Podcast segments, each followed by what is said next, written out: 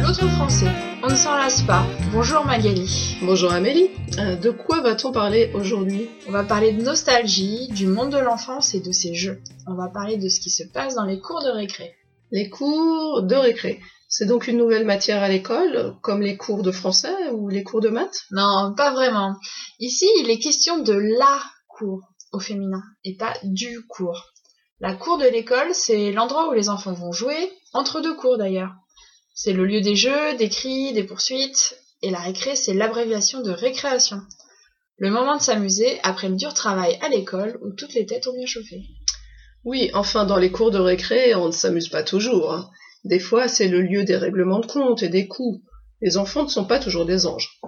Tu vas voir ta gueule à la récré, c'est une menace qu'on a pu entendre entre les enfants pour dire je vais te casser la gueule à la récré. On va se battre. La gueule, c'est le visage. On retrouve cette expression dans une chanson qu'on a choisie pour illustrer ce podcast. Une chanson d'Alain Souchon où l'expression tu vas avoir ta gueule à la récré se dit dans un langage d'enfant tard ta gueule à la récré. Même des adultes peuvent dire tard ta gueule à la récré pour dire de façon imagée et ironique qu'ils peuvent être méchants si on les embête trop, au bureau par exemple. Mais on s'éloigne un peu de notre sujet, comme je le disais. L'enfance, les jeux, un peu de nostalgie. Un article de la presse régionale, le journal L'Alsace, nous donne cette information.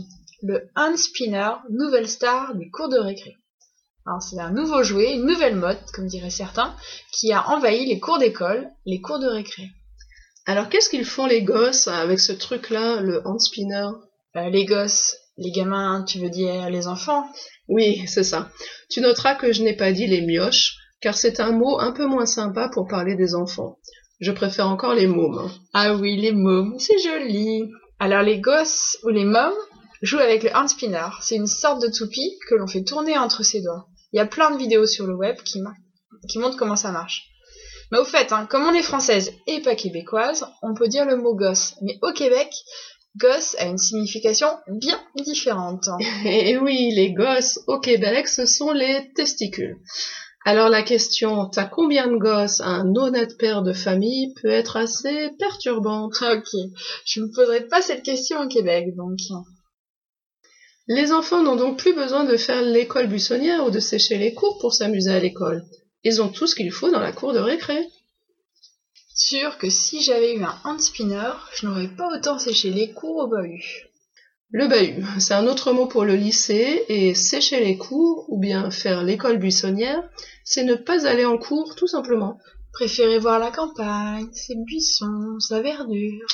Oui, en- encore faut-il que l'école se trouve en pleine campagne, parce que mon bahut à moi, il était plutôt entouré de béton. Ah ouais, pas de chance.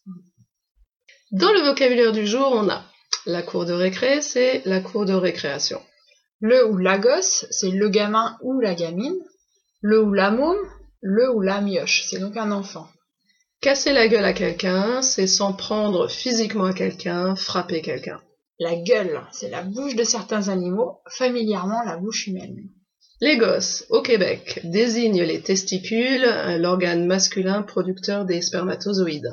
Et faire l'école buissonnière, c'est sécher les cours, ne pas aller à l'école sans autorisation. Le bahut, c'est le lycée ou le collège. Allez, au revoir hein. À bientôt! Abonnez-vous et faites-nous entendre sur l'autrefrançais.fr.